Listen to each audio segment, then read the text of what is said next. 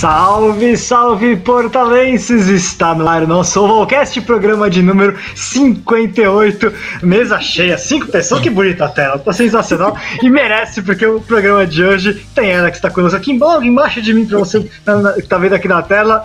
Baby Futuro, seja muito bem-vinda, Baby. Direto, né? Acabou de terminar o Campeonato Sul-Americano, anunciou aposentadoria e tá aqui conosco nesta quinta-feira para falarmos um pouquinho sobre o que aconteceu lá no Uruguai e também sobre a carreira dela, sobre a decisão, sobre o futuro da Baby e tudo mais. Baby, seja muito bem-vinda, muito obrigado por, por aceitar o nosso convite. Oh, o prazer é meu. Hello, hello, everybody. Tudo bem? Então aí, mais um, mais um Ovalcast para falar um pouquinho de rugby. Uhul.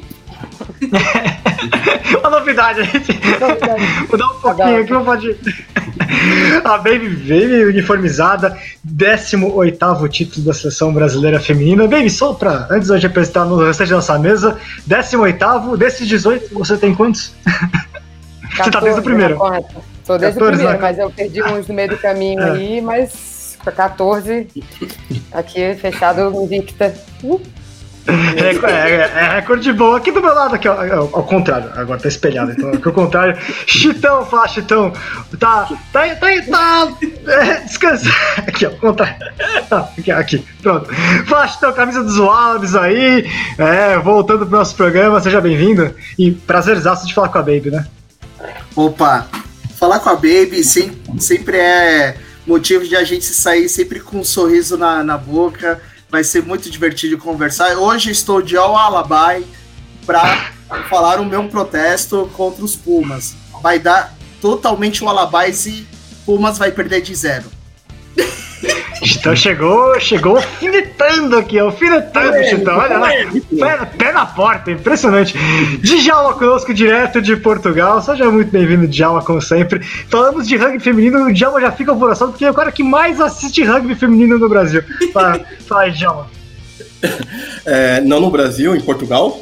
Mundo, tudo. É verdade, no Brasil. Na, na Lusosfera. Não, mas nem se compara com a Suzy que assiste mais de todo o rugby que existe no mundo. Ninguém assiste mais que ela. E no ah, programa de hoje não vamos falar só de rugby, vamos falar também de flauta transversal, vamos falar de teatro, porque eu fui pesquisar. Sempre preparado de jaula. E aí, Suzy, direto dos Estados Unidos conosco, tá, tá, reclamando que tá frio lá agora, é o momento do frio mesmo. Quem mandou, quem mandou você morar em Denver, né? Pois Seja é. muito bem-vinda, Suzy. Aqui falta oxigênio, ainda bem que não o suficiente, né? Mas falta oxigênio, mas é, é legal. Hoje a gente fala de carreira também, né? Carreira de sucesso, né, de rugby, é de paixão pelo esporte. Isso é uma coisa que me, me que me, é, que, tipo, me encanta, que eu sempre quero saber, que minha curiosidade é o que motiva as pessoas a jogarem rugby, né? E a continuarem jogando. Então acho que é bacana ter a pessoa certa para falar sobre isso hoje. Então já faz essa pergunta pra ela, vamos começar o programa com essa pergunta, pô. o que, que, te motiva a jogar e por ter continuado tanto tempo? Né, muito tempo, né? Tem muito, muito, muita motivação por trás você disso começou, tudo, né? Que, que ano você começou, bem? Porque você teve a seleção brasileira em 2004, você, você era bem jovem ainda ali, né? Sim, eu comecei a jogar com 13 anos, em 98, no século passado, gente. Faz tempo já, tá? Só pra avisar. Mas o que me motivava nessa época era era a paixão mesmo no início, aquela coisa de fogo. Hoje também, obviamente, eu também sou apaixonada pelo rugby, mas algumas coisas mudam no meio do caminho, né? Quando o rugby vira o seu trabalho também, as motivações vão mudando. Mas lá no início eu, eu tipo, queria aprender e ser muito boa e tinha as inspirações também. Eu jogava no Niterói Rugby, eu tinha o Luna, o Greg, tinha, ainda não tinham tantas mulheres jogando, minha irmã também era uma grande inspiração para mim.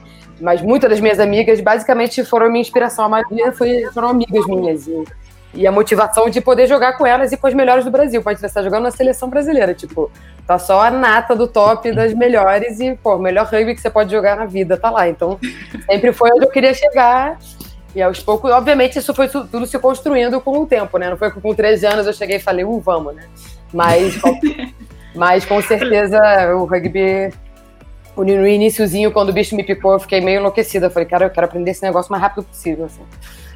Momento, momento de pioneirismo, né, Baby? Porque você começou, né? Já tinha Niterói, Desterro, Spa, que é bem o início. O Pasteur também chegou até nos anos 90, rugby, enfim. Sim. É bem o início realmente do que o rugby feminino aconteceu no Brasil, né? E, e quando você jogou, não tinha seleção. Quando você começou, não tinha seleção brasileira feminina ainda, né? Então, é, vamos falar, já, eu invertei começar a falar sul-americano, mas vamos começar com esse assunto logo, que a gente já, já pintou. Conta um pouquinho pra gente, porque é, você é a última remanescente na seleção brasileira né, dessa geração que criou a seleção brasileira feminina, né? Na prática é isso. Primeiro sul-americano. Como é que foi para como é que foi naquele momento, né? A possibilidade de ter uma, uma seleção feminina, como que foi, né? As pessoas conversando sobre vamos criar uma seleção brasileira, criar o sul-americano, participar, a expectativa de uma primeira coisa que nunca tinha acontecido. Como é que era? Como é que foi aquele momento, 2004? Ah, foi bem esse, esse pioneirismo mesmo, assim, a gente só gostava pra caramba de jogar rugby, e aí e era um mundinho desse tamanho, como você mesmo falou, tinha cinco é. clubes no Brasil, uhul. E era só isso, então a gente sabia quem estava ali, provavelmente quem eram os que se destacavam mais, e aí, um ano antes do, de 2004, 2003, foi a primeira vez que a gente meio que tentou se juntar para ver foi uns testes físicos no relógio, foi um, movimento que rolou no SPAC depois de algum evento, provavelmente um Lions, foi isso, foi um Lions, aí a gente ficou no dia é. seguinte, quem puder ficar para ver como é que vai ser. E assim que foi a primeira tipo, seletiva de testes físicos e coisas assim, e obviamente o Flávio já meio que sabia também, né, quem que, é, quem que eram os times que tinham mais meninas e tal. Mas ainda assim, tinha as coisas da distância, né? bem complicado, mas a gente se virou e acho que foi um grupo muito comprometido. E é isso que a gente conseguiu, conseguiu tipo, trazer para essa primeira geração. Tipo, a gente vai dar um jeito de fazer isso acontecer. Vamos vender bolinho na rua, vamos fazer um calendário, vamos fazer o que tiver que fazer. Ainda não, o calendário foi depois. Mas a gente. mas um pouco dessa, dessa atividade que a gente tinha de vamos fazer as coisas, né? Então foi muito legal e a gente estava muito no escuro, né? Tipo, o que, que a gente vai encontrar, gente? Você não faz ideia, tipo, nunca tinha acontecido, né? Então, foi muito então, louco. E aí que tem, né? A gente já comentou em outros programas, mas eu acho que sempre é um assunto muito bom. O primeiro sul-americano, aquele lá de 2004 na Venezuela, não foi nem Caracas, né? Foi lá no interior da Venezuela, para 15 metros. Né?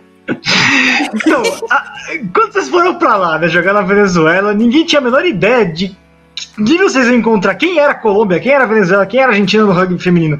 Ninguém sabia nada, né? E como é que foi isso, justamente? Como é que, você como é que vocês tentaram se preparar para aquele sul-americano, para tentar ter alguma pista do que, de como seria? E como foi o primeiro impacto, né? Chegou lá, primeiro jogo, estamos vendo como é que é o nível, como é que foi esse primeiro impacto?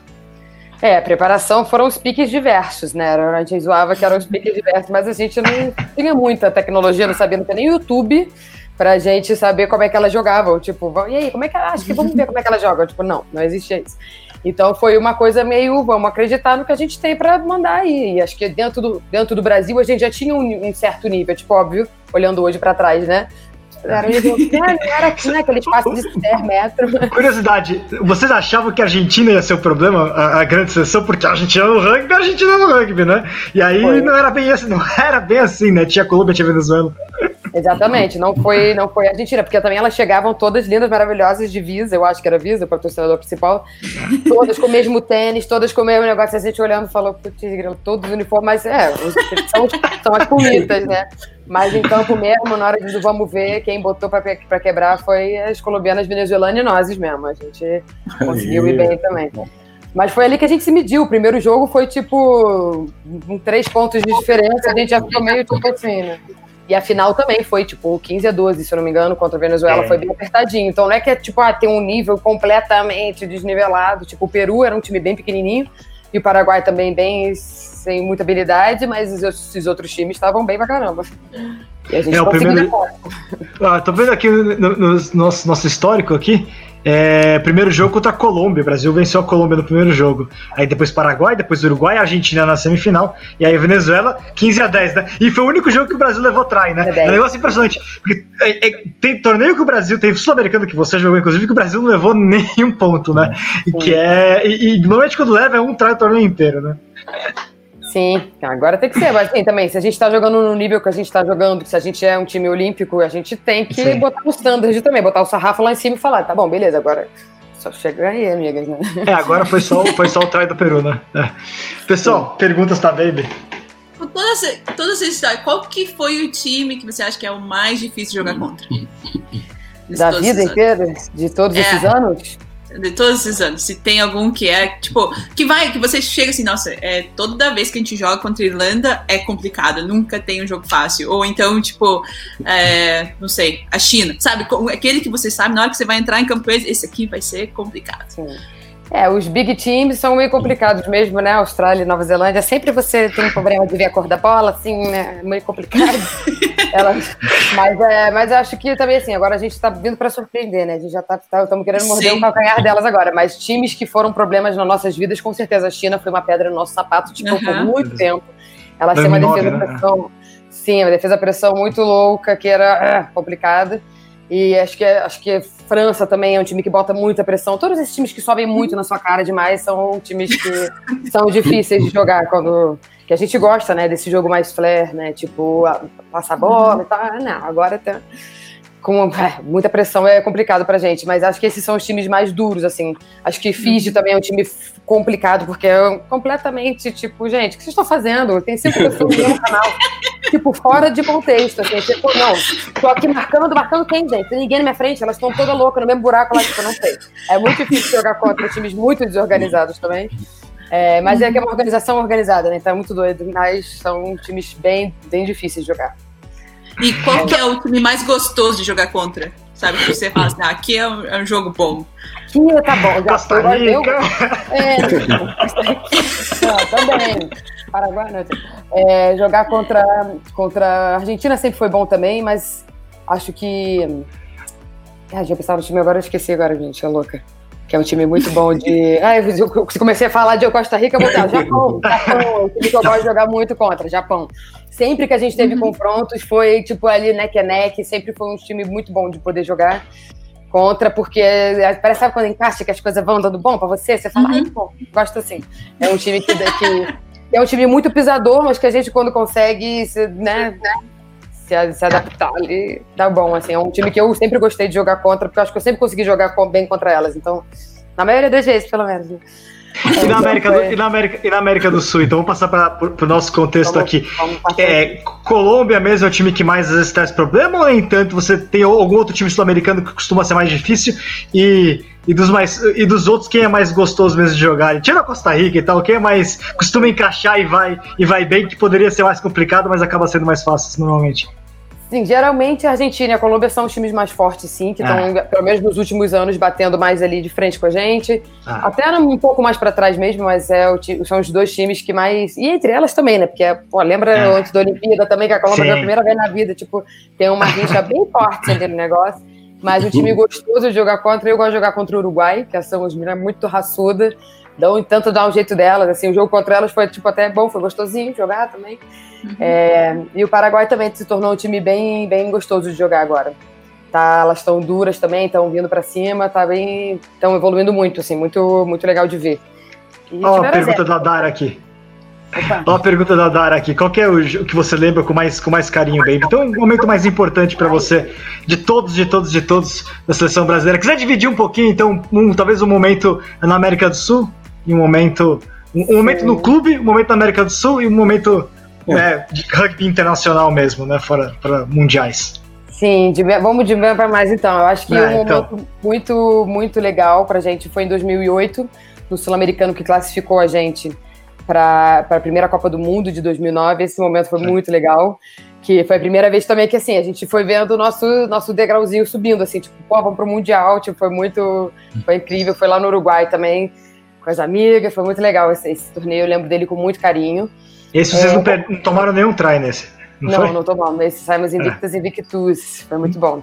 E aí, indo mais pra frente, eu acho que o PAN foi muito legal também. Pô, acho que foi uma- um outro step up que a gente conseguiu dar de estar numa. E foi muito importante para a preparação para a Olimpíada, porque também é um momento que você tá meio ah, deslumbrado, né? Vila Olímpica, os outros atletas, é uma coisa que tipo, te prepara para uma Olimpíada, para você não chegar na Olimpíada e ficar com o queixo na, né, no peito e achar que tá tudo lindo e, tipo assim, você tem um trabalho para fazer. É muito legal viver tudo isso, mas assim, a gente veio aqui para fazer uma parada muito importante. Então não fica desfocada, amiga. Tipo, então acho que o PAN também foi muito legal poder, poder né? É, bem com a medalhinha, a gente expôs essa medalha em 2016, depois lá no, no Sesc, foi bem legal, um Belenzinho que você emprestou, agradeço até hoje, foi muito legal. O pessoal sim, pôde ver uma medalha pan-americana, que é coisa, coisa rara, né? Qualquer um que, que, que já teve contato com uma dessas. Então, é, Djalma. É, vou, vamos pegar essa pergunta aí do Márcio Rosali. Qual a melhor jogadora que compartilhou o campo a favor ou contra? E a mais Ai, gente, nome, meu Deus do céu. É. Cara, amigas, amigas, já tive muitas amigas boas, mas com certeza a Oli Shibashi é uma pessoa que não dá pra deixar de falar, que a pessoa é incrível. Em campo e fora de campo também, Maravi Cherry, mas acho que tudo que ela contribuiu também, sabe?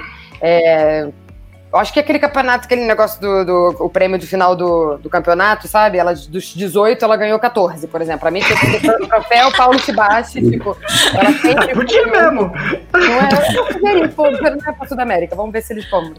Mas é, com certeza isso não é à toa, é, ela sempre foi uma fora da curva, assim, dentro da, né, dentro do, no, do nossa história também.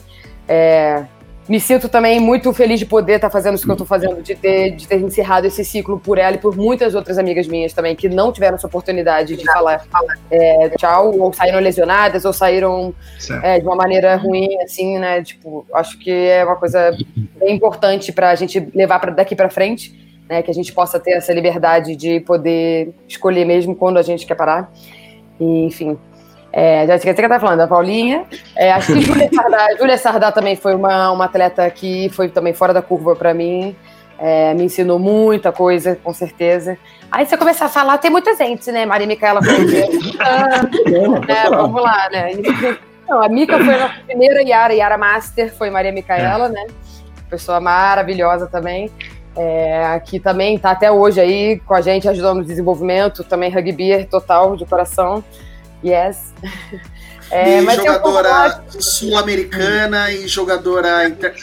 fora do, da América do é, Sul. Quais essas duas aí que você pode colocar também?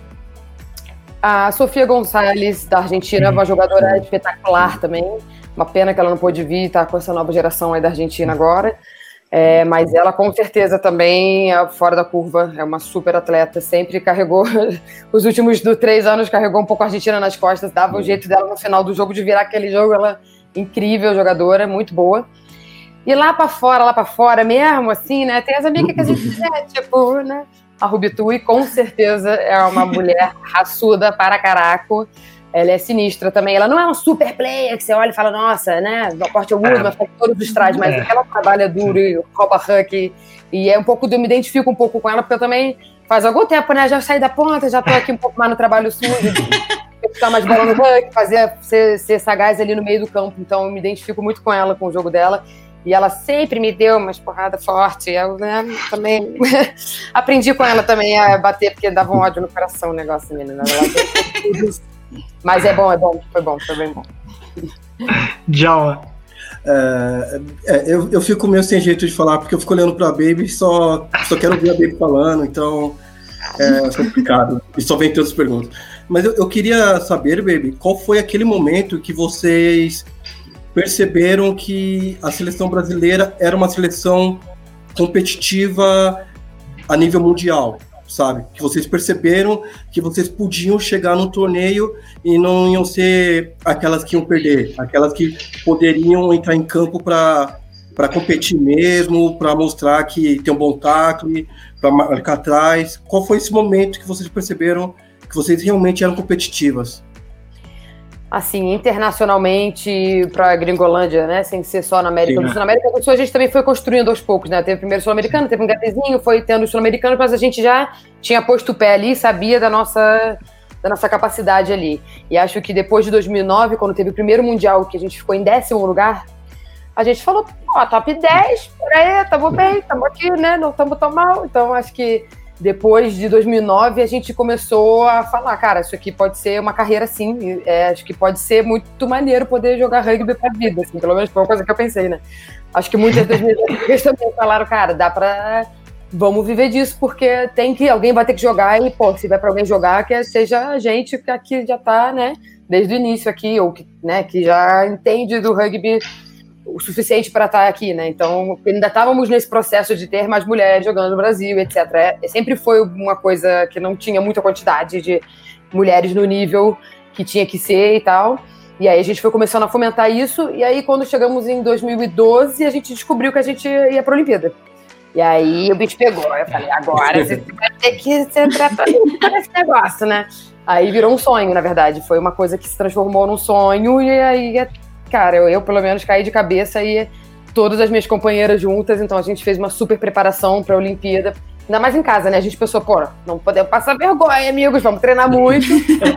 é mais ou menos isso, assim, a gente teve uma super oportunidade da estrutura que a Olimpíada, que sendo aqui, deu pra gente, então a gente fez Sim. muitas viagens internacionais, a gente conseguiu ir para centros CTs, assim, pelo mundo todo, de Stellenbosch, a Wallabies, olha os Wallabies, né? E aí fomos pra... para Marcosis, na França também, fomos na, em Londres, para Inglaterra, pra, a gente visitou muitos centros de alto rendimento. Todos é, exato. E aí a gente foi conseguindo, tipo, entender qual é que era do nível e, ó, beleza, começar a ficar mais confortável a tomar essas porradas aqui e ir subindo, ir subindo. E acho que foi isso que foi dando essa confiança pra gente falar, cara, a gente é competitiva sim. E também algumas pequenas vitórias, tipo, conseguir ganhar da Rússia, conseguir ganhar da Inglaterra, conseguir ganhar do Canadá. Essas pequenas vitórias foram falando, cara, beleza, a gente ganhou uma vez, mas a gente tá batendo, começando a bater esse nível que a gente precisa chegar. Então, acho que a gente foi evoluindo bastante ao longo desse período pré-olímpico e agora pós-olímpico, com certeza também. É, e até é, voltando um pouquinho no tempo, então, né? Tava pegando aqui a, lista de sul-americanos. Aliás, eu já fiz a conta de quantas seleções o Brasil enfrentou. Eu vou soltar em breve isso daí de novo. A minha contabilidade de número de jogos, é estatística geralzona ali e tal. É legal, não, porque a seleção feminina jogou para muito país, muito, muita seleção diferente que o Brasil já enfrentou, é, lugares diferentes, enfim, é, é, um número bastante, bastante, bastante elevado, até mais do que uh, as pessoas né, visualizam.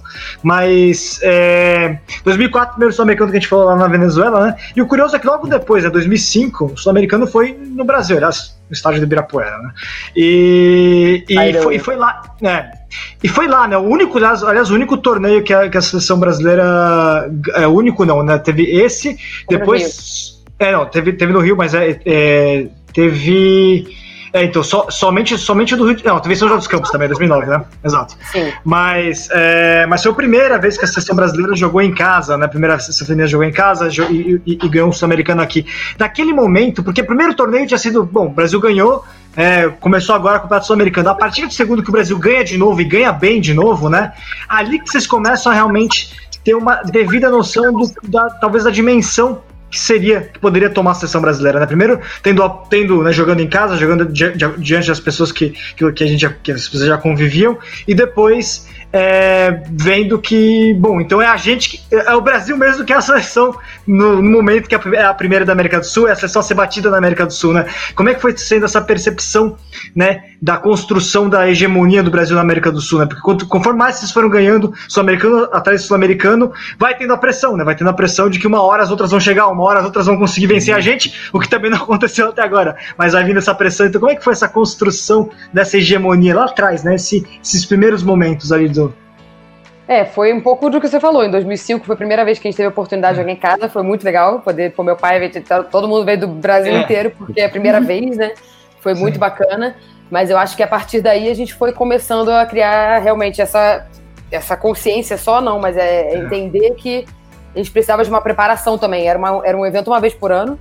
Então não. a gente não tinha, obviamente, ah, a gente era centralizado igual hoje, claro que não, né? Tipo, então a é. gente tinha que se virar para conseguir se encontrar um pouco antes, pelo menos, ou tipo, a gente já fez muito sacrifício de passar Natal, Ano Novo em Floripa para treinar, para ir jogar junto, porque era um negócio 5 de janeiro, sei lá, várias coisas que a gente teve que fazer para poder jogar essa uma é vez punta, né?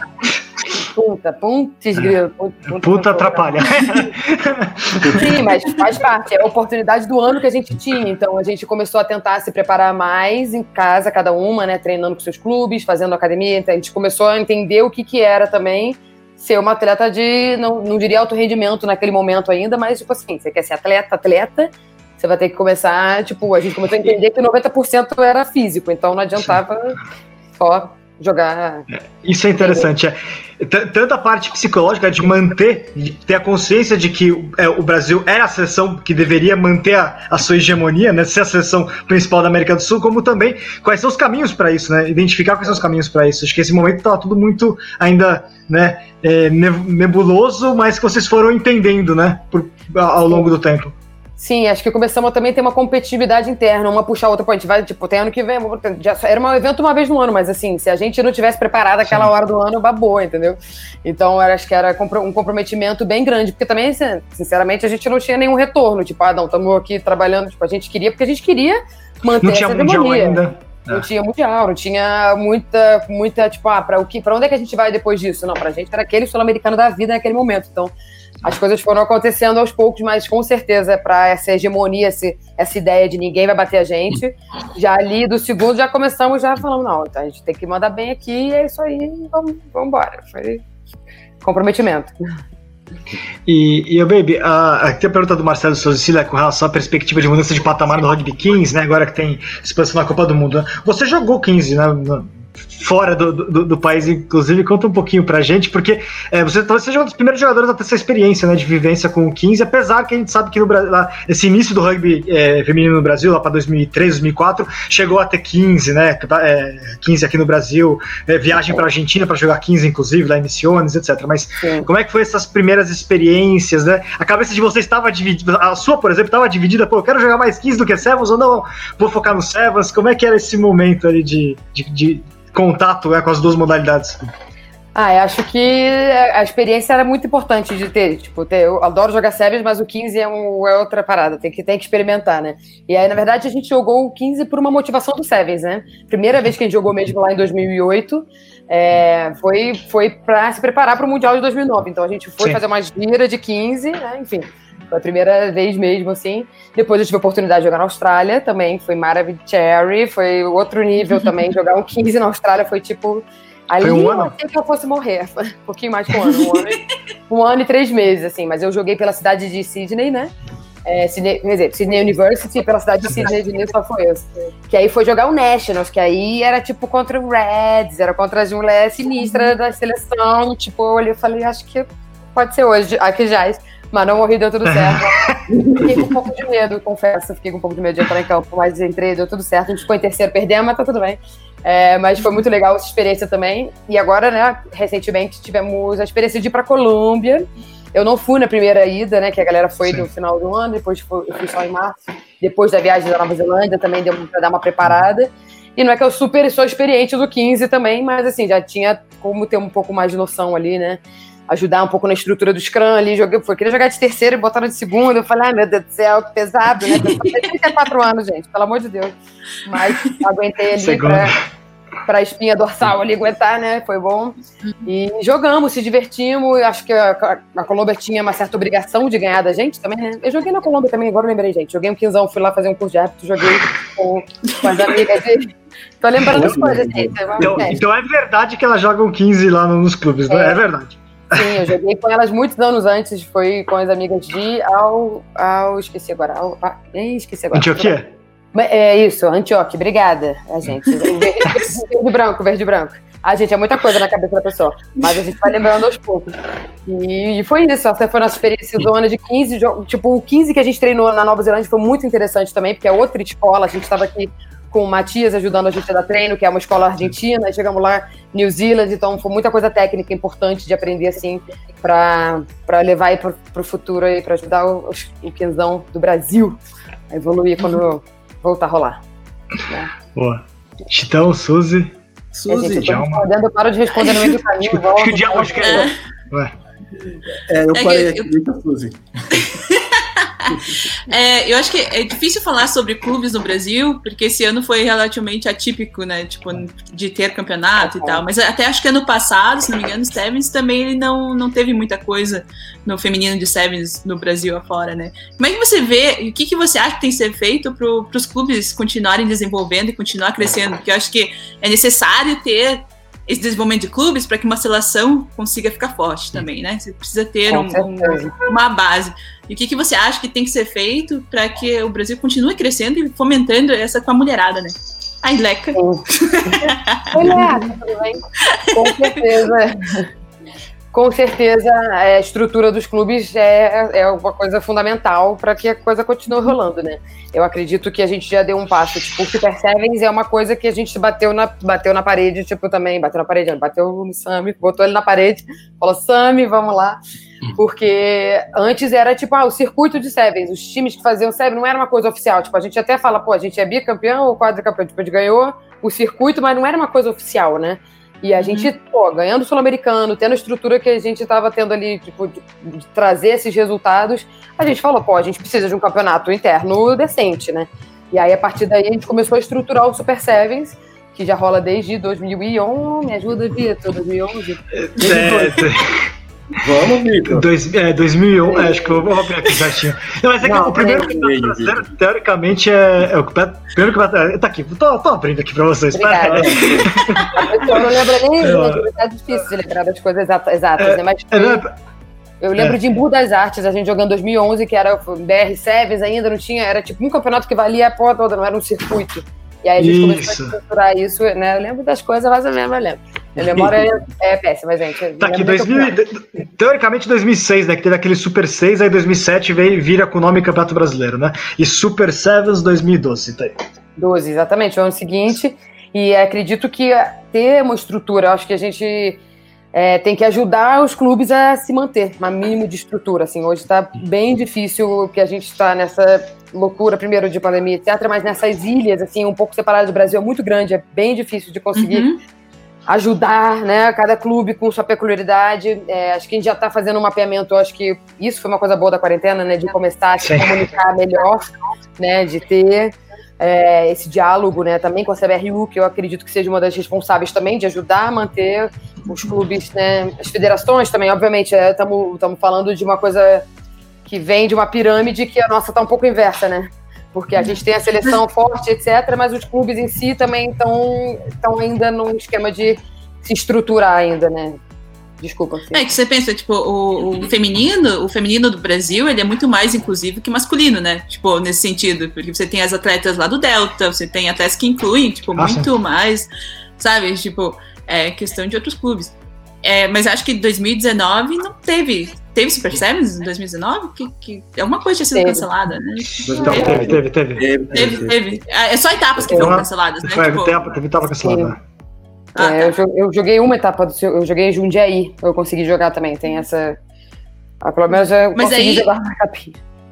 E aquela coisa também que as atletas da seleção não, não eram muitas que estavam jogando os campeonatos brasileiros, né? Que ela, Sim. tipo, não tinha. Que eu entendo até por causa do, do temos uma discussão forte aí, né? Porque querendo é. ou não vira o nosso trabalho, mas ao mesmo tempo a gente podia poder jogar para nossos clubes. É uma discussão bem, bem larga é. sobre isso, porque em alguns momentos a gente realmente tinha um grupo muito seleto de quem realmente tinha um nível de estar jogando no, no, no World Series, por exemplo. E aí bate uhum. com concomitância de, de data e quebra as pernas, porque se fosse no início do ano, dava para fazer tudo, né? E na verdade, é. também que o treinador quer que a gente jogue mais, mas ao mesmo tempo, se ele tem uma Ralph e ela se quebra, a gente tá ferrado, entendeu? É uma coisa um uhum. pouco assim. Tem gente que precisa jogar e tem gente que ele não pode perder de nenhum. É, era o discurso do Ruby, pelo menos, né? Tipo, era uma coisa que ele falava muito. eu, entendia também, mas é complicado, porque é nosso trabalho e ao mesmo tempo é nosso clube, mistura um pouco. Na, na, verdade, né, Baby, agora com. Se, se for realmente adiante, e acredito que vai, sobretudo agora, um pouco nessa esteira da pergunta do Marcelo Sila, se a Copa do Mundo vai ser é, expandida, a Copa do Mundo de 15 feminino, a tendência é ter mais atividades da sessão de 15, né? Que se torne algo corriqueiro dentro do calendário. E aí sim a gente vai ter esse dilema, né? Com relação a mais ainda ao calendário, né? Quando vai ser calendário de. Se vai ter algum momento que vai ser o calendário de 15 para clube, se vai ter um momento que vai ser o calendário de 15 para seleção, se vai se misturar, se vai se especializar um lado e outro lado, enfim, toda uma discussão que vai ser. Que, que acho que a Colômbia até já começou a fazer, mas que o Brasil vai acabar fatalmente fazendo nos próximos meses aí, né? Em termos Sim. de perspectivas para o futuro. Sim, vamos ver como é que vai ser. Na verdade, está tudo muito no espectro da ideia ainda, mas com certeza essa notícia dos, dos 16 times dá uma Estamos aí, então. Tem, tá tendo espaço, a gente vai dar um jeito. É, eu, então você parou com os Neves, o 15 não, né? Sim, ah, 15. Né? Vamos ver, assim, né? a gente está trabalhando, assim, Neves realmente não dava mais, mas do 15. Não, eu quero ajudar também, mesmo que não esteja jogando, minha ideia também está envolvida de alguma forma aí, mesmo que não esteja jogando, Estamos é, fazendo os cursos aí, vamos ver também se essa, essa, essa, pergunta é boa, baby. E aí, vai ou não vai? Se te chamarem por 15, você vai? Não, é, a gente faz duas despedidas depois aí, faz uma segunda né? mais pra frente aí. Não, o, 15, o 15 tem que aguentar mais o jogo, mas assim, eu não preciso estar com tanto volume de corrida no meu, no meu treino. Isso faz uma diferença grande pra pessoa que não tem, né, uma borrachinha no joelho mais. Meu joelho tá uma condromalácia muito severa, então tá difícil mesmo. Nossa. Mas se eu conseguir manter a musculatura, a gente faz o quê? A gente joga o 15 também, vamos ver. Não, mas acho que não vai dar, não. Tô sendo, tô sendo muito demais aqui. Mas a gente vai ter a Baby no Super Sevens? Sim, Baby Super Sevens. Então, ah. uma ideia, gente. Tá tudo, tá tudo na ideia, né? Eu quero poder jogar mais. Meus planos. É, a Leca é... perguntou aqui. A Leca ah. perguntou. Perguntou de novo. Então, a minha ideia é continuar dentro da CBRU, né, na parte, vou pro escritório agora, não sei nem exatamente, assim, como é que vai ser, a gente só trocou uma ideia, ainda não assinamos, enfim, vamos ver. Mas a ideia é continuar dentro do sistema, se eu posso dizer assim, né. É, tô dando treino pro Pasteur também, é um clube, é um clube que eu tô dando treino agora, e pretendo jogar, assim, com o Niterói, mas pretendo também que meu joelho fique mais, minha perninha fique mais forte, eu tenho que fazer um trabalho aí de fisioterapia, continuar fazendo, né? Nunca pararemos, né? Porque senão a pessoa. Mas a ideia é tentar, tentar me manter ativa fisicamente para poder estar tá jogando. Mas se isso vai acontecer com uma carreira nova e com horário novo, vamos ver tudo. Tá tudo um pouco no espectro da ideia, mas vamos ver. Joga aí, Greg. O, o Greg O Greg quer que você jogue dos 40 também, ele pelo Niterói, mais títulos e tal. Vamos ver, vamos ver, mas é, pro Sérgio realmente estava complicado já. Aí. E ainda tem a função lá no COB nesse meio ainda tempo tem, ainda, né? E na CBRU, que eu também tô na comissão de atleta da CBRU também.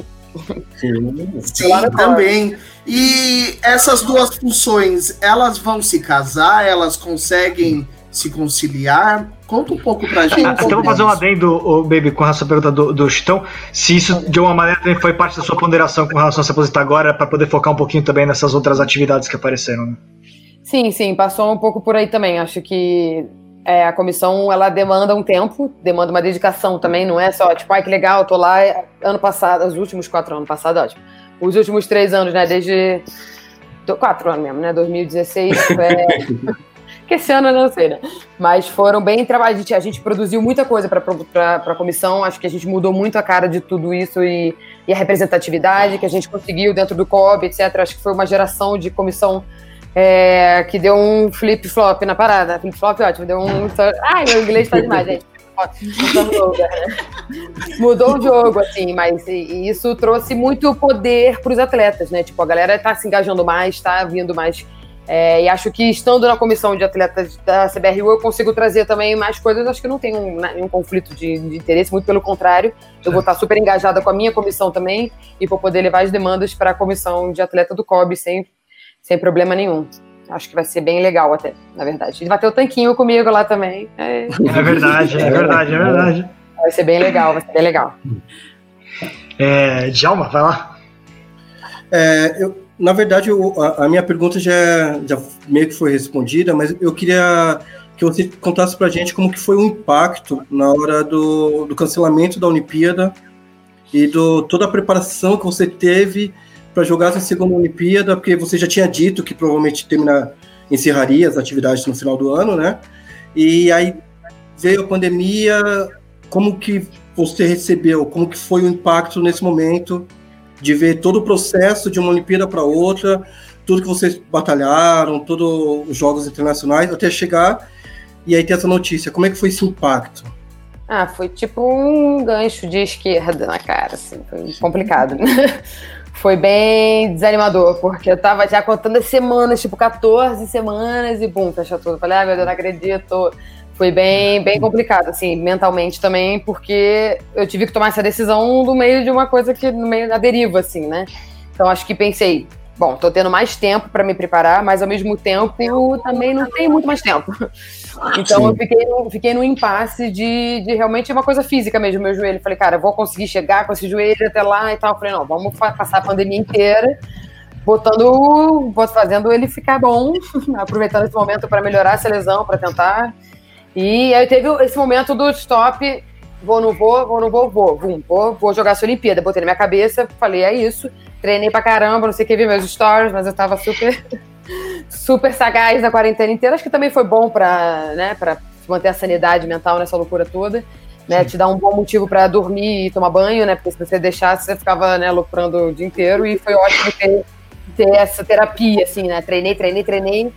E voltei muito bem, voltando nos testes físicos, tipo, fazendo, fazendo as coisas bem, assim, não tava mal. Eu falei, o bom de estar no alto rendimento é isso também. Você tem os números, né? Você tem o GPS, você tem os testes físicos, então não dá para se enganar, né? Então, eu voltei e falei, cara, tô bem, estamos no nível, ainda tô no top 5, no top 10, algumas coisas, tipo, enfim, né? Não estamos também tão, tão abaixo né, do nível da galera. Então, olha, vai dar, né? Aí a gente foi para Portugal e aí jogar quatro dias, cinco dias direto foi punk. Eu falei, cara, tenho mais idade para isso. tipo, não recupera mesmo tempo, não adianta. A gente jogou contra Portugal dois dias, chega um dia, Espanha de novo. E aí, não, tipo, eu, né, a mesma vitalidade que o Sevens pede, essa coisa do, de tá, estar tá pronto muito rápido, assim, foi um pouco complicado. E lá eu comecei a ver que começou a pesar um pouco, assim. Comecei a falar com o agricultor, começaram a vir umas conversas também, tipo, ah, se você fosse para Silver Rio, qual área você ia gostar de ir? Você não quer ficar aqui? Eu falei, hum, é. E aí eu falei, cara, quer saber? Eu acho melhor parar bem, parar nesse sul agora bem ainda, do que, pô, me arrastando aí pelos campos daqui a quatro meses, sei lá, sem poder, Sim. sabe, fazer um fechamento que eu acho que que era importante, assim, né? Sua última das moicanas da, lá daquela geração. E, tipo, pelas minhas amigas também, tipo, escolher a hora de eu acabar e não deixar o meu joelho ou o meu treinador escolher. Então, eu sei que eu já tô no limite ali, eu falei, cara, pra que que eu vou chegar até limite? Vou até aliás, fazer uma lesão sinistra e não conseguir jogar nem nunca mais. Então, é, aliás, tem essa pergunta do, do Patrick aqui com relação à volta da, da, da pandemia, né? Acho que isso, na verdade, você está tá respondendo agora, uhum. mas, mas foi justamente com a volta dos treinos que você começou a, a perceber que que era a, a, decisão que você tinha que tomar. No fundo, foi a volta, né? A, a pausa deu, a, ajudou também a tomar uma decisão, porque quando você voltou, você sentiu que talvez era o melhor caminho, né? É, foi, foi bem complicado, mas assim, conhecendo o alto rendimento, sabendo a quantidade de quilômetros que eu tenho que treinar e correr por semana, uhum. eu vi que já estava adaptando, né? Como eu falei antes, já estava adaptando meu treino fazia um tempo. Tipo, ah, não corria o mesmo volume, não fazia as mesmas coisas. E aí tem uma hora que você começa a se sentir muito lenta. E num time com quatro velocistas e as pessoas pegando fogo, fica difícil. Foi bem, foi bem complicado. E eu olho a lista hoje e falo, cara, a gente tem um timão, deixa essas meninas aí jogar a Olimpíada, já que é minha, não preciso também ficar me sacrificando mais. Acho que eu já fiz muita coisa, muita coisa bacana pela, pelo rugby, pela história, e agora eu tenho outras coisas para fazer. E acho que agora é o momento mesmo de, de ir para novos desafios. Tem muita gente conosco aqui, o Rony Castro, a Lele, a Tiara fazendo toda uma campanha para a presidência da, da Baby pela Terra Oval aqui, bem, bem importante. Coruja conosco também. É, a Maura com a gente, enfim, pessoal todo comentando aqui. Eu fui colocando a Rosilei, fui colocando aqui ao longo da, ao longo do programa já as mensagens na tela, né? Mas para quem tá só ouvindo pelo podcast, o Gitão sempre gosta de lembrar isso, então já tô mencionando aqui as pessoas. Exatamente, não é todo mundo que vai ver, as imagens, tem gente que só vai ouvir, então tá aí. É, e, baby, então, só para voltar um pouquinho, já que a gente falou dessa volta né, dos treinos, então vamos pensar um pouquinho como é que foi esse sul-americano, né? É, porque a gente ainda não fez essa, esse debate exatamente como foi. No fundo, foi mais uma vitória bastante categórica do Brasil, né? Teve nenhum jogo, em momento algum, que a gente olhou e falou, putz, ali talvez o jogo vai apertar, né? As uhum. favoritas, a, a, as favoritas a tentarem incomodar o Brasil, que é sempre Colômbia e Argentina, fizeram um torneio ruim, né? Perto daquilo que a gente estava esperando delas, né? Na verdade, elas têm uma, uma, as duas seleções com uma transição, trocando muitas jogadoras também. A média de idade da Colômbia era 21 anos, enfim. É, mas como é que você como é que como é que você avalia esse título aí? Teve pontos positivos, pontos negativos que você viu ali nesse sul-americano?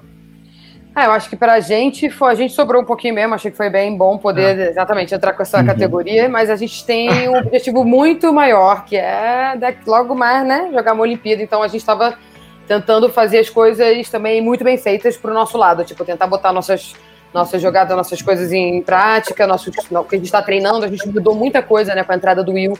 A gente mudou Sim. nossa defesa, a gente mudou coisas de sistema, assim, que é, foi bem bom para botar em prática né, algumas coisas. É, e acho que os outros times realmente não foram felizes, assim, até em alguns comentários, as colombianas falam, era caralho, que coisas tipo, não, nós somos o time mais forte, tipo, e mais rápido. Eu falei, cara, por que você tá falando isso, amiga? Vai lá e joga primeiro, né? Enfim, cada um fala o que quer também, mas eu achei um pouco de prepotência elas chegarem, tipo, falando assim. Não sei nem se você podia falar, mas o problema é delas também, tá lá no, no da América falando Mas, enfim, chegou com esse salto alto todo e me perdeu pro Chile lá, enfim. Fiz, fez um primeiro jogo de empate, enfim. Não conseguiram, não conseguiram jogar muito bem. Acho que também, assim, teve a pandemia também. Elas não jogavam muito mais tempo. A gente teve a oportunidade de jogar né, em, Portugal contra contra Portugal e Espanha. Então a gente também, querendo ou não, já tinha pisado no campo de novo, já tinha sentido aquele frisinho na barriga e já estava botando algumas coisas que a gente vinha treinando em prática, né? Então, para a gente foi bom também poder dar oportunidade para meninas novas também jogarem. A gente teve a Gabi, a Thalita jogando também que pela primeira vez oficialmente. Então foi muito bom poder trazer essas meninas que são velocistas, mas ainda precisam de mais rugby mesmo. Então foi bem legal dar minutos para elas jogarem também. Foi muito bom. Foi bem, foi bem legal. Lembrei agora de outra é... coisa nada a ver, mas posso falar essa também da Luísa e da Raquel, que vocês perguntaram também das, das, amigas das amigas do passado, elas são as amigas da geração um pouco mais agora também. É, acho que a Luísa e a Raquel são também duas peças que foram imprescindíveis nesses últimos anos pós né, Olimpíada também. Acho que a Izzy entrou muito bem no time também, e a Harry também são as duas grandes amigas que eu também tenho hoje na seleção. E também isso é muito importante. Tem outras pessoas, né? Tipo, a gente tem, também vê a Mia Silva, a gente vê a Marianinha. É, se a gente for começar a falar, a gente fala muito, mas das outras, da geração que veio pré-olímpica, que se manteve, né? Elas duas também Sim. são agora quem vai também ganhar a responsa e falar agora, você já não está mais feliz, né? Vamos lá, vamos conversar, né? E acho que elas estão fazendo isso muito bem. Foi mal, só porque eu queria falar mais das amigas, das amigas atual, né? Mas ó, tem uma pergunta do Mamute que é bastante interessante sobre isso, né? Ele, ele fala uma questão dos veteranos, pensando muito no masculino também, né? É sempre das histórias de superação, como era mais difícil naquela época. Ah, e evidentemente as experiências trazem, né? É, a, a, consciência dos momentos que, tem, que não podem se repetir, né? E, e que tem que ser superados, etc, né? É, e agora acho que o feminino, digamos que finalmente a gente tem uma, uma grande massa de veteranas, né? No feminino, o que tá na sua época não existia. Você começou a jogar praticamente sem veteranas, né? E é diferente é, é, de ouvir as histórias do masculino, mas o feminino tem suas, tem suas próprias lutas. Então, agora vocês têm uma massa de veteranas também para passar experiências positivas e experiências negativas. Então, essa pergunta do Mamute acho que é legal. O que, que você é, não gostaria que as novatas enfrentassem daqui para frente? Bom, com certeza, esse exemplo que eu estou tentando dar agora é um deles, de tipo, não sair frustrada né, da seleção. É, também, também não tive muitos, muitos trotes na minha vida, mas eu já dei muitos trotes na minha vida. eu já vi uma, entendeu? Sofrer pra quê? Eu não, foi aprendendo com os amigos, fui botando. É, acho que é uma parte importante também de deixar um legado, de deixar coisas para as meninas também entenderem o que, que é legal também, o que, que não é, né? Tem que. Tem muita coisa, na verdade, pensando nisso, de tipo, não, que, não passar por coisas que a gente já passou, mas acho que cada grupo também teve, teve seus momentos, assim, acho que hoje a gente tem uma estrutura que permite a gente muito mais coisa, mas ao mesmo tempo priva a gente de experiências que a gente teve de perrengue passado, de dormir na merda, de pegar o ônibus voltando da Venezuela, cair o cano no meio da estrada, levantar e voltar dando ônibus. Umas coisas que eu nunca mais ver, viver, tipo, né? Umas coisas doidas assim que rolaram que, tipo, oh my god. Ou perrengue mesmo de clube, né? De, tipo, dormir em alojamento, passar uns perrengues, comer grama mesmo, passar frio. Coisas assim que às vezes eu vejo que, que algumas pessoas nem tiveram ainda oportunidade porque já foram para um outro nível, né? Tipo, e agora só jogam só a Hilton, tava lá jogando só high uhum. level. Então acho que é importante também algumas coisas que, que elas passam, assim, que, que elas, né? Desculpa, pode falar assim. Mas constrói, constrói caráter essas, esses perrengues, sabe? Tipo, deixa mais forte, aprecia, tipo, faz bem. É, e acho que assim, mesmo que elas não passem esses perrengues, acho que é importante elas saberem que elas olharem para trás falando, pô, essas meninas estiveram aqui, mas daqui para frente, outras meninas vão olhar para trás e vão ver elas também. Então, tipo, é legal valorizar quem vê e tal, mas assim, em algum momento você também vai ser valorizada pelo que você está fazendo. Tipo, então, aprende a valorizar para ensinar, aprenderem a valorizar e, é, e por aí vamos, né? Porque isso é muito legal, poder ver a seleção que a gente estava em 2004 e onde eu entreguei a seleção agora, pô, estamos no meio do circuito mundial, onde jogar outra Olimpíada, tipo, sabe? Muito, muito, muito satisfatório poder pensar que, além de ter feito parte de toda essa história, eu deixo minha camisa, nossa, lá, uh, sabe? Poder fazer isso é muito legal, assim, muito poder, muito satisfatório. Olimpíada, Olimpíada para qual vocês se classificaram, né? Sem vaga garantida, classificou ele no campo, no né? que é mais, mais importante. Exatamente, muito, muito bom. Falando de, de Olimpíadas, tipo, atleta, a gente tava conversando antes, atleta olímpica é fora da linha, né? É um atleta, tipo, não é normal. Quais seriam as, tipo, três dicas ou três musts que você passa pro pessoal que tá chegando agora, sabe? Pessoal que não conhece o que, que é ser atleta olímpico, que você fala, não, são, isso aqui são três coisas que você tem que ter se você quer chegar, se você quer ser atleta olímpico um dia? Bom, com certeza, disciplina é a primeira delas, porque você pode amar o quanto você quiser o rugby, você é apaixonada pelo rugby. Vai ter um dia que você vai chegar e vai falar, putz, estou muito cansado. E no dia que você não tem a motivação da paixão, você tem que ter a motivação da disciplina e fazer as coisas mesmo sem estar com tanta vontade, porque no fim do dia vai fazer diferença pra caramba. Você não pode fazer o que você sente só, né? Você acha que tem que fazer, né? É, outra coisa, né? Além da, da disciplina, não sei, gente, uma pergunta muito complexa, mas eu tô pensando aqui, acho que. é, com certeza a dedicação, né? O comprometimento com aquilo que você está fazendo. Tem gente que é muito talentosa mas que, ah, tá, beleza, né? Tipo, não interessa muito o talento, ainda mais num, num grupo de, né, de um esporte coletivo, né? Todo mundo tem que se dedicar para aquilo e, e, tem que ter, tem que ter essa dedicação, porque senão não, não rola é, chegar no nível que você quer chegar. E acho que a paixão, sim, também. É, tem que ter um fogo ali. Se você não tem um, um, um tesão pela parada, você tá fazendo por estar tá fazendo, não serve também. Você tem que querer curtir a caminhada até chegar na Olimpíada. Tipo, ah, quero ser atleta olímpico, beleza, agora para subir o morro, meu filho, não tá fácil não, tem que, tem que curtir, tem que ter uma tem que ter uma motivação que te faça acordar todo dia e falar, vamos lá apanhar, que vai ser muito bom, porra, não tem problema nenhum, vamos. E é, eu acho que é isso, né? Eu acho que para um atleta, acho que tem outras coisas também, né? O caráter também que a gente já falou é muito importante, porque ali também a gente começa, né, a dizer acho que a carta olímpica diz muita coisa, né? Se você quer ser um atleta Sim. olímpico, você tem que, você tem que seguir muitas, muitas coisas é, que sejam muitas diretrizes, né? Tipo, tem que ir pelo lado do bem. Não adianta você querer fazer as coisas pelo dopto. O que você não tá fazendo, que não, ninguém tá vendo o que você tá fazendo, é ali que a gente vê qual é o caráter da pessoa, entendeu? Porque não adianta você querer cheating. Eu tô, eu tô pensando em inglês, gente. Desculpa, eu não tô conseguindo. Isso é legal, hein? Muito tempo fazendo circuito mundial.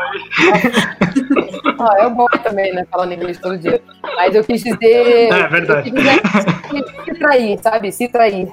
Tipo, não vai ter um jeito mais fácil, mais rápido de chegar. Se tiver, tá errado, sabe? Tipo, não é, não, não, não Russians, sabe? Tipo, não vamos tomar droga, não vamos, sabe? Tipo, não adianta fazer isso, enfim, é o que eu acho também, né? que tem que seguir uma certa um certo, um certo caminho nisso para chegar bem na Olimpíada. Essa pergunta, essa comentário da Tia é interessante nisso, né? Porque ela pegou e fala, né? Sentido, atletas que vêm de outros esportes também contribuem, né? A experiência que vocês tiveram, né? É, de Pan-Americano, Jogos Sul-Americanos também, que é a Olimpíada da América do Sul, e, e Jogos Olímpicos, né? É, e você, sobretudo agora no Comitê Olímpico, tendo essa experiência de troca com outros esportes, né? Que é algo que a gente não, não tinha. O rugby raramente teve essa, essa troca intensa de experiências com outros esportes, né? Na, no seu dia a dia. E, e sobretudo você, né, vivendo dentro do Comitê Olímpico agora, é, tem, né? Isso é bastante interessante. O que você acha que, que, que dá pra, deu para trazer nesse tempo todo de, de fora que foi importante? Eu acho que isso é uma coisa mais, né, um pouco mais atual, né? Mas na verdade nem tanto. A Júlia Sardá, por exemplo, ela veio do atletismo, é jogava há seis meses e foi jogar o primeiro sul-americano, né? Dali a gente já pensou. Talvez, né? Vamos lá. Mas com certeza, acho que Claudinha e Amandinha, por exemplo, são grandes exemplos de meninos que vieram do atletismo também. Já tiveram clube, vieram por clube, obviamente, mas tipo, saíram a Gabriela do agora, né? Sim, a Gabriela agora, tá ali, a Thalita também, também, as duas velocistas também são, a Andressinha também é do atletismo. É, e aí tem as outras grandonetes, né? Veio do, do vôlei, você vê no seu próprio clube também. A gente tem a Su, que também veio do judô, cada uma traz uma coisa diferente pro rugby que é muito. Acho que é muito agregador também, e é muito doido, porque você vê que aquela pessoa é muito boa especificamente naquilo, né? Tipo, ela é muito rápida só, não consegue pegar uma bola. Tem umas coisas que acontecem também que você fala que rola de todos os lados também, né?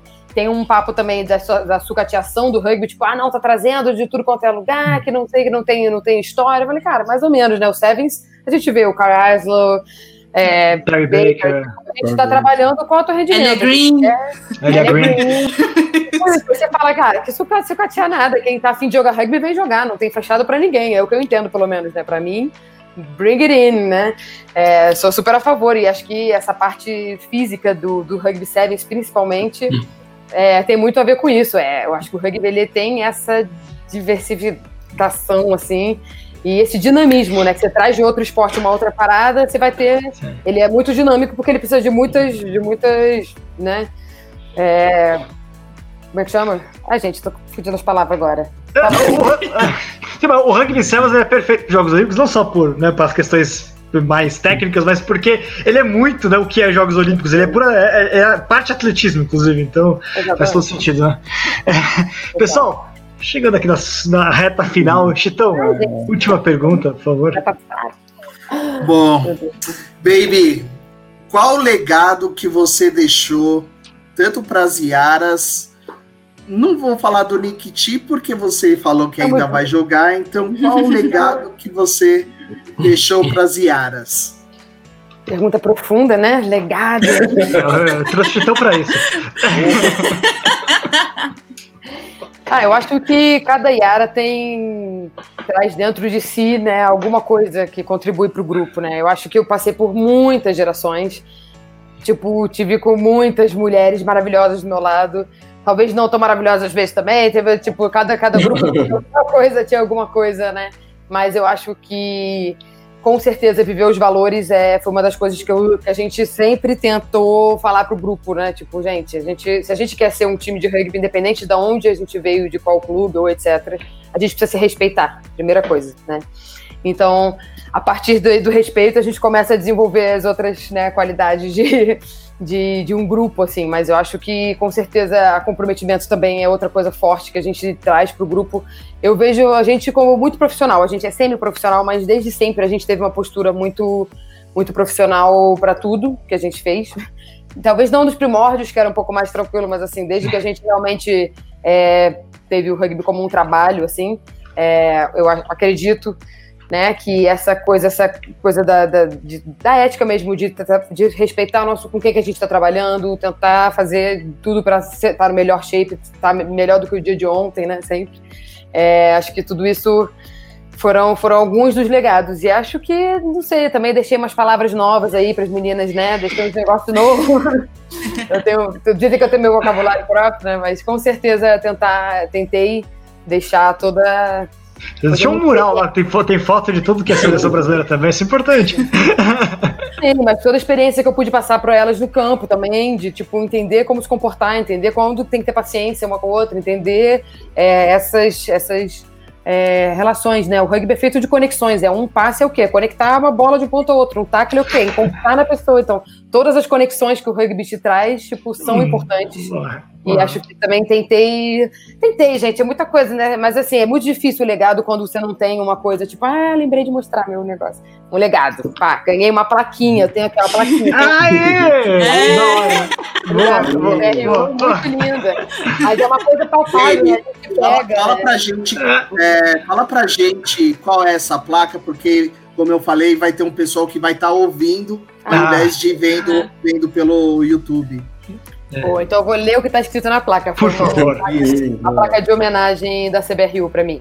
O rugby é a história de uma bola rodeada de amigos e quando não tem mais a bola, restam os amigos, de Jean-Pierre Rives.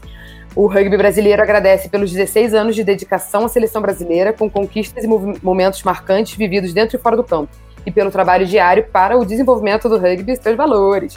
Você sempre será nossa baby, obrigado por inspirar as gerações. Uh! Bonitinho. Boa, boa, boa. Mas é... eu tava falando disso exatamente porque é muito difícil quando você não bota uma estátua lá para lembrar Sim. daquilo todos os dias. Então, o legado, quando ele tá muito mais na, na alma, no sentimento e no espectro da, né, do espírito rugby, é, é muito louco também. Muito. É, Djalma, conexão para você, então, já que ela veio por das conexões, conexões para você, então. Olha lá, ao, ao contrário, não é de. Ah, é. É, ah, primeiro, baby, agradecer por tudo que você fez, faz e fará, porque eu tenho certeza que você vai fazer muito mais coisas ainda pelo rugby. É, e todos nós somos muito felizes e sortudos de poder te ver jogar.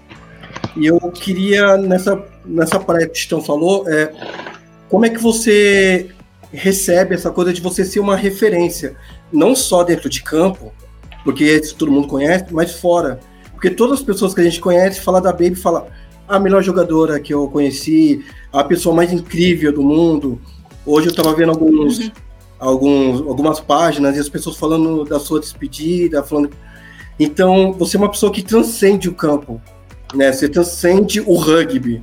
E como é para você é, ser isso, ser o que você é e ver como as pessoas. É, é isso, baby. Obrigado. Na verdade, cara, foi uma coisa Como é muito que transcendeu o rugby? foi uma chuva de carinho e gratidão que eu tive, tipo, foi muito foi muito legal, na verdade, assim, poder ter esse momento, todo mundo falar, caraca, eu sou, você é minha inspiração. Eu falo, gente do céu, sou isso mesmo. Eu fico meio até meio muito lisonjeada e fico, cara, não tem uma palavra maior do que gratidão máxima, total da nação do que, do que isso. Porque eu sou muito grata por tudo que eu vivi no rugby também. Eu sei que eu, eu sei de tudo que eu fiz, eu sei quem eu sou. Mas eu também sou muito grata por ter vivido tudo isso com todas as pessoas que eu vivi. Eu sei que elas também são gratas e que eu inspiro elas, mas com certeza cada pessoa que passou no meu caminho também me inspirou, também me ajudou a ser a pessoa que eu sou hoje. Então eu sou só gratidão nesse momento, porque, cara, eu vivi muita coisa maneira e tenho muitos amigos muito maneiros por causa do rugby. E acho que é isso que fica. Falou minha plaquinha bonitinha. Aqui, sabe? É muito, é muito louco, assim. E, pô, todo mundo falou da hora do hino, assim. Começou o hino, cara, não me aguentei. Comecei a chorar igual a criança. é a última vez que eu tô ouvindo o hino em campo, assim. Fico até emocionada de falar. Porque... Choramos com você. Exatamente. Todo mundo falou, cara... Eu não conseguia me aguentar. Natasha tava na minha frente. Natasha também do, de 2004, né? Tava lá bancando a refre, bem linda. Eu comecei a chorar. Ela, igual uma louca também chorando, porque é muito, é muito, muito carinho, assim, é muito amor por muito tempo, né? 16 anos vivendo disso aqui, tipo, se matando, se jogando no chão, sangrando, abrindo a cabeça, e foda-se por isso aqui, sabe? Tipo, então foi muito especial poder, poder viver esse momento. Acho que teve o túnel também, que as meninas todas da Sul América fizeram. Uhum. E aí eu falei, ai, que legal, o túnel. Uh, entrei no túnel. Quando eu me liguei, eu tava saindo na linha branca. Eu falei, cara, eu tô me despedindo de verdade do campo. Tipo, pisei fora e caiu a ficha. Eu falei, caraca, é isso. Valeu, galera, beleza. Foi um prazer estar aqui, mas acabou, né? Tipo, muito, foi mas foi muito, muito especial, assim, foi um momento muito legal, as coisas só foram acontecendo, eu tava tentando só viver intensamente tudo que estava rolando ali, cada momento, até relaxando no quarto, tipo, oh yeah, estamos relaxando no quarto, estamos aqui agora nesse momento, tipo, curtindo cada segundo, e que não é nada muito diferente do que eu sempre fiz, eu sempre tentei curtir ao máximo todas as trips, todos os momentos, então não foi que, ai, o que você fez de diferente nessa viagem? Eu falei, só curti, deixei rolar, e tipo, óbvio, muitas emoções vêm toda hora, mas, mas só tenho a agradecer, verdade seja dita, é só isso. Suzy, personagem imensa, história imensa. Muito bom ter a Baby aqui com a gente, hein? Certeza. E acho que é, é prova do, do, carinho é que hoje o, a interação do pessoal foi muito alta, né, galera? Hum, bastante gente mandando comentário, bastante gente mandando perguntas, e acho que isso é uma prova clara do, tipo, Estátua já, é isso? É. A minha pergunta para Baby, a minha pergunta final para Baby é: se um dia a gente conseguir montar uma seleção brasileira de touch, você topa? Porque eu sei que a Paulinha já falou que joga. A Paulinha falou que joga. no touch. Eu tô, tô, dando umas cabeçadas, já tô um pouco lenta, mas se meu joelho estiver funcionando, eu vou dar um touch assim, fácil. Opa, Ótimo. Vambora. O Renato perguntou aqui se vai ter né, mais baby transnacionais. O Greg já tá garantido aqui no Niterói vai ter com certeza, né? Então ainda tem. esperamos, esperamos ver a baby ainda em campo. É, tô, tô, pensando que sim, é bom que ajuda a manter o shape, que também depois de treinar tudo que treina na vida, né, parar agora totalmente, é, né, não quero ficar largada no sofá e barangar, quero ficar, né, vou ficar mas é um pouco verdade, quero, queremos manter um shape aqui, né, já não temos mais 20 anos, mas quero conseguir jogar sim, mas eu tenho que cuidar do meu joelhinho, não prometemos, mas queremos, vamos ver. Preciso que eu já tenho eu tô encomendando pro Renatão, então, pra fazer a estátua da Baby, quando ela vier no torneio nacional, ele coloca lá e, e pronto. Aí, ó, Renatão, tá tá tudo fechou aqui, ó. Bom, Dave, muito, muito, muito obrigado pela participação. Muito, muito, muito obrigado pela sua carreira, pela sua dedicação ao rugby, que vai continuar de, fora dos campos também, a gente sabe. Você tá já fazendo cursos, podemos ver você de outras atuações, mas certamente na parte né, extra-campo, ali a parte política do rugby, com o Comitê Olímpico, com, com o Conselho, com a Comissão de Atletas, enfim, tem muita, muita atuação sua ainda em prol do rugby pela frente. Então a gente só tem a agradecer, a desejar bom trabalho para você daqui frente, fora do campo né? E agradecer por tudo aquilo que você fez. Muito, muito obrigado, baby. E parabéns por todas as suas conquistas. Valeu. O prazer foi todo meu. Opa.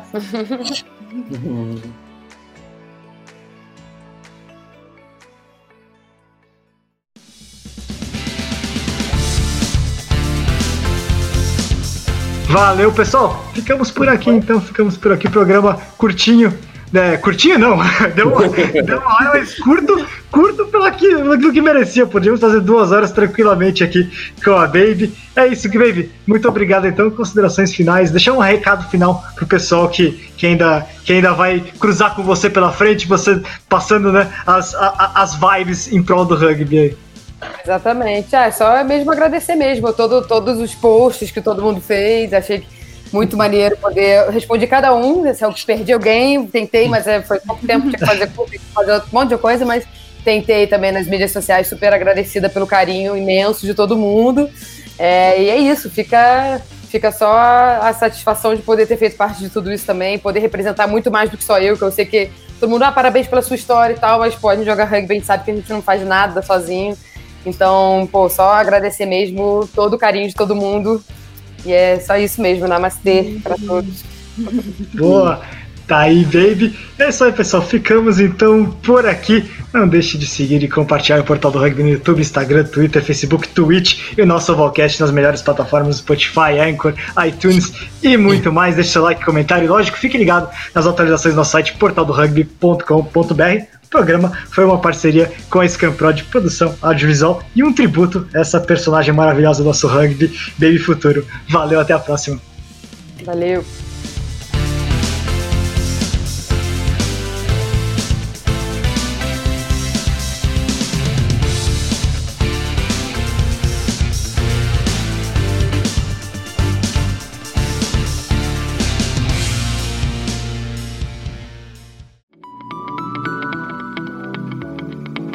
Programa que você acabou de ouvir tem a produção da Scrum Prod.